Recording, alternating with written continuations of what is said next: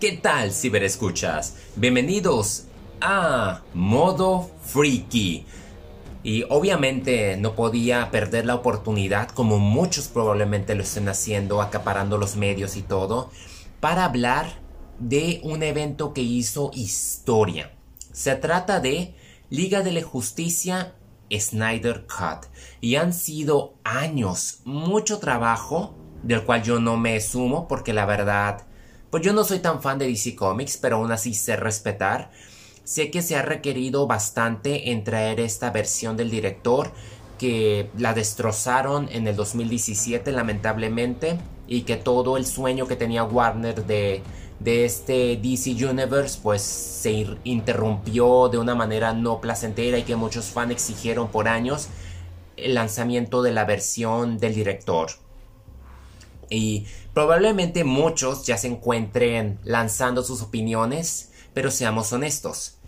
La mía va a ser la mejor de todas. ¿Por qué? Porque yo no soy un fan. En parte, ¿verdad? Bueno, yo me la creo y se vale. Quiero, quiero comenzar pues felicitar a Zack Snyder, la verdad, que él haya decidido regresar y que digan que no haya cobrado por tener su visión simplemente merece un aplauso. Él, o sea, qué director que pueda regresar y terminar su película al 100%. O sea, de verdad es algo es algo épico, histórico. Yo no creo que traiga dificultades a la larga. Eso de que dicen, no, es que los fanboys van a arruinar el futuro del cine. No, no, no, no, no. Esto es histórico, merece aplaudirse. No, yo no lo veo tóxico ni nada, simplemente el director tuvo la oportunidad de presentar su visión. Y nos conviene a todos, en especial a los fans de Star Wars, porque viendo el exitazo que ha sido la cómo brincó la recepción general entre críticos y públicos, pues esto pinta bien para el futuro de Star Wars, porque pues ya quisiera yo ver la versión extendida de Rise of Skywalker que sigo creyendo que sí existe.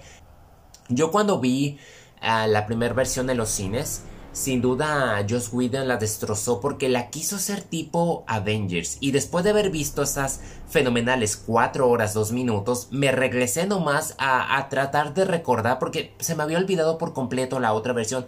Y me di cuenta que de verdad no supo distinguir a Mujer Maravilla. La puso como que muy terca, no tan consciente en ese sentido porque pues se pelea con Batman y Batman como que tira indirectas y además se notaba mucho que la actuación de Ben Affleck era muy incómoda, muy seca.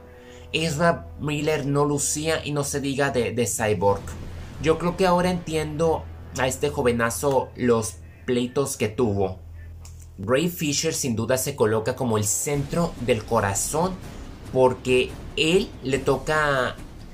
¿Cómo lo puedo decir? A diferencia de la otra versión que simplificaba todo, que parecía una revoltura total, escenas que era puro humor sin sentido, que le daban el peso más a Batman a pesar de que él no tenía el peso de acción, sino era más la cabecita, y al Aquaman que me lo hacen muy tosco cuando realmente no era tan tosco. La versión del Snyder Cut mejora en muchos sentidos y el mismo director dijo que no usó ningún encuadre de las regrabaciones, lo cual no sé qué estaba pensando Warner Bros. en tirar más dinero del necesario para haber metido escenas que nomás terminaron por convertirla en la producción de superhéroes más costosa y ser la de mayor fracaso. No, no entiendo realmente por qué esa desconfianza. Entiendo que Batman contra Superman sí fue muy polarizada. Zack Snyder no es de mis directores favoritos, pero tengo que respetar que su esencia, su estilo es su propio universo, es su propio modo. Y a DC le había funcionado porque efectivamente Liga de la Justicia es muy diferente de Avengers. Y yo aquí es donde yo veo que muchos empiezan a pelearse, a criticarse. Y yo digo, ¿de verdad, de verdad es necesario que se tiren pedradas o que estemos en guerra? Mi hermano es de DC Comics. Él todo lo que ve de DC Comics lo ama. Yo soy de Marvel. Casi todo lo que veo de Marvel me, me gusta mucho. Y, me ha tocado leer comentarios donde dicen que prácticamente quienes nos gusta Marvel somos unos descerebrados y tontos prácticamente. Lo cual no es el caso si les tengo que tirarles Pantera Negra, El Soldado del Invierno, Infinity War, Doctor Strange. Yo no creo que seamos unos descerebrados ni conformistas totalmente. Simplemente son dos públicos muy distintos. Marvel es más familiar para todas las familias, mientras que DC es más oscuro, aunque también con Aquaman y con Shazam se fueron por otro estilo. Pero es aquí donde me da mucha intriga y yo es lo que no entiendo por qué estar en guerra, o sea, al final de cuentas todos salimos ganando, ¿no? O sea, yo puedo ver y disfrutar películas de DC Comics como los que son fans de DC Comics pueden ver y disfrutarlo de Marvel, ¿no? Si no te gustó, pues no te gustó y ahí está. Pero ahorita con este gran triunfo de las cuatro horas, me ha tocado lo que nunca hago, explorar las redes sociales y encontrarme con que gente les tira y yo digo, bueno, o sea, ¿qué tiene de malo que estas personas estén felices? O sea, con mucha razón, o sea, lograron que el sueño de ver la, visión original se cumpliera y ya para que los estén molestando les digan de cosas o, viceversa, o sea, digamos, realmente, realmente, ¿qué tiene que demostrar uno realmente? O sea, el punto del cine es disfrutarlo, analizarlo y no caer en esa toxicidad que está de moda donde parece que, que cualquiera como que quiere tirarle a los demás como que uno es infeliz y quiere a los demás hacerlos más infelices. Yo no entiendo realmente, pero en fin, es lo que yo quería comentar de que, que lo disfruten. O sea, si a alguien le encantó, adelante. O sea, qué bueno, para eso es, ¿no? Y de mi parte, a mí adoré Snyder Cut, la Liga de la Justicia. Yo no la puedo comparar con Avengers porque sería injusto. Y no sería... Lo único que puedo decir es que finalmente Liga de la Justicia es su propia visión y sin duda es fiel a la historia de los DC Comics. Y me encantaría que Warner reconsiderara su reinicio y se fuese y terminara lo que inició Snyder. Porque había confianza desde un principio y yo creo que todavía puede existir ese futuro después de los comentarios que dio Zack Snyder. Las actuaciones sin duda Ben Affleck no es el mejor Batman para mí, pero aquí ver sus primeros cortes están muy bien enfocados porque ya no es tan ya es como que más estable, serio. Batman no es nadie sarcástico, no es Tony Stark. Batman es, está en otra dimensión. Este Superman sin duda. La película anterior el problema que tenía era es que todo era sobre Superman. Superman era el todopoderoso, nadie podía contra él. Y aquí sí es poderoso, pero él no es el enfoque principal. Porque Louis Lane es como que su contraparte, es el lado humano, y a la vez Cyborg, como lo vengo mencionando, y Flash son los que tienen mucho corazón, aparte de que ellos finalmente tienen su momento. Eh, escenas que fueron eliminadas del anterior, aquí finalmente se restablecen para darle más emotividad, porque es una historia de cuatro horas que habla de, de los errores humanos, que habla de, de buscar la, la unión, de trabajar juntos, de tener un mal que no es posible de detener tiene ese aspecto, esa vibra del Señor de los Anillos y esa batalla, o sea, esa batalla de ese 5000 años asombrosa, espectacular, o sea, ver, ver a los linterna verde, ver a Zeus, ver a las Amazonas, a los Atlánticos, pelear a los hombres, todos juntos, fue fenomenal. Los efectos especiales, inclusive eh, la introducción de Mujer Maravilla aquí, y el mensaje que le dice a la, niña, tú puedes hacer lo que tú quieras. Estos sí son los superhéroes que estoy muy distinguido. También me gustó Aquaman y, como que me quedé con ganas de volver a ver la primera película. La voy a volver a ver porque sí. También yo sé que muchos van a criticar, pero no podía faltar. Uno de los aspectos que criticaron fue la presencia de Amber Heard como Mera. Por favor, esa película la filmó en el 2017. Y además, ¿cuántas películas ha filmado Johnny Depp con Disney? Me gustó también la inclusión de Jared Leto, que se le haya dado la oportunidad de reivindicarse después de lo terrible que fue en Escuadrón Suicida, que fue más la dirección. Aquí en esta ocasión, pues el cabello largo, las escenas que tiene con, con Batman en el epílogo, que es un sueño que te deja enganchado. Yo creo que su actuación sí mejora, pero sigo prefiriendo a Heath Ledger con todos respetos. Pero yo creo que se acerca también un poco a Joaquín Phoenix al igual siguen siendo muy diferentes. Pero veamos qué pasa. Lo que también me ha gustado mucho es que los directores eh, de James Wan y, Patty Jenkins confirmaron y aplaudieron eh, el retorno de Snyder diciendo que sus películas van directamente de esta versión de Liga de la Justicia. Nadie toma en cuenta la versión de Joss Whedon. Y no culpo tanto a Joss Whedon, pero la, verdad es que sí hizo un desastre y, Warner estaba desesperado y, no había el caso, ¿no? Yo creo que lo mejor hubiese sido que se hubieran tomado una pausa y hubieran dejado que Snyder hiciese duelo por lo que le pasó pues la, terrible tragedia de su hija y hubiera regresado y haber terminado lo que fue en esta ocasión. A pesar de ese cuatro horas, yo la terminé viendo en dos partes. La primera vi una hora porque estaba un poco cansado.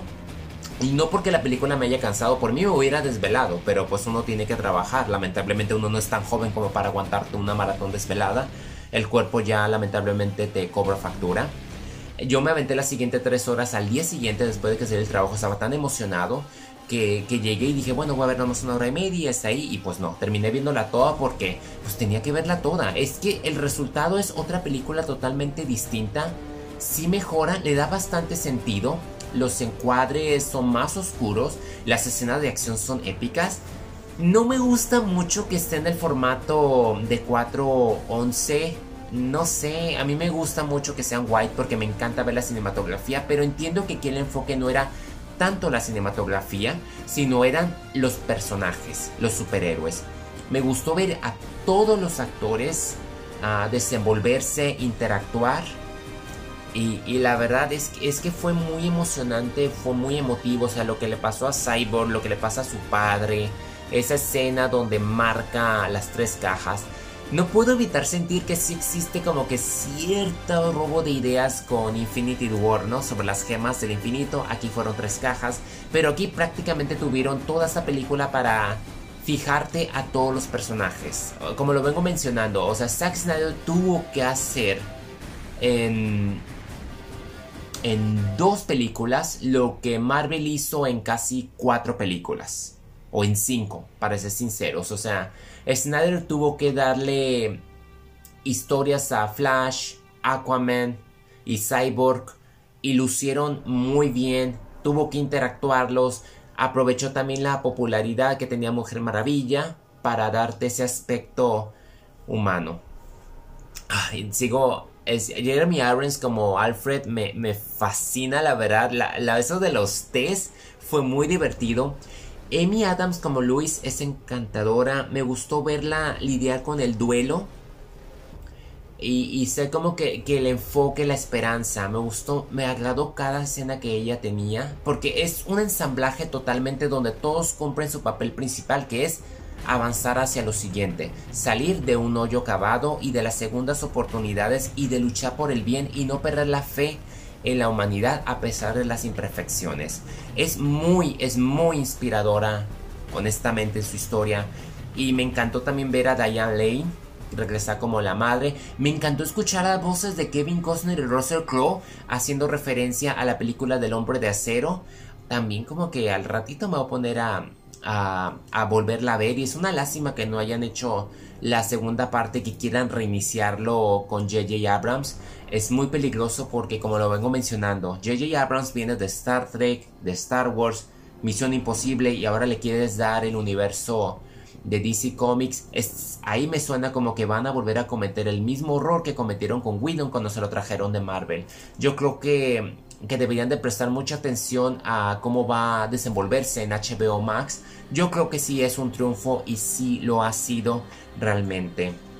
Stephen Wolf, me gustó cómo le modificaron en compañía también de Darkseid, o sea, la, la presentación de este monstruo y también al final, o sea, que realmente falla. La liga falla en contener la amenaza, pero es Flash rompiendo su única regla, la que se va en una especie de cambio de tiempo para afectar y cambiar el resultado. Fue muy espectacular, la verdad a la secuencia de, de la Water Tower cuando bajan y pelean todos. Y, y como lo vengo mencionando, es una película que se le quitó bastante el humor que le puso Whedon, que metió como que las rivalidades entre ellos y la simplificó de una manera donde, ok, no estarán de acuerdo entre ellos, pero son lo suficientemente maduros para compartir la misma responsabilidad. Y Batman me gustó el papel que él tiene. O sea, él sabe que él no puede que no puede liderar, Él los une y les dice, adelante, hagan lo que yo sé que tienen que hacer ustedes.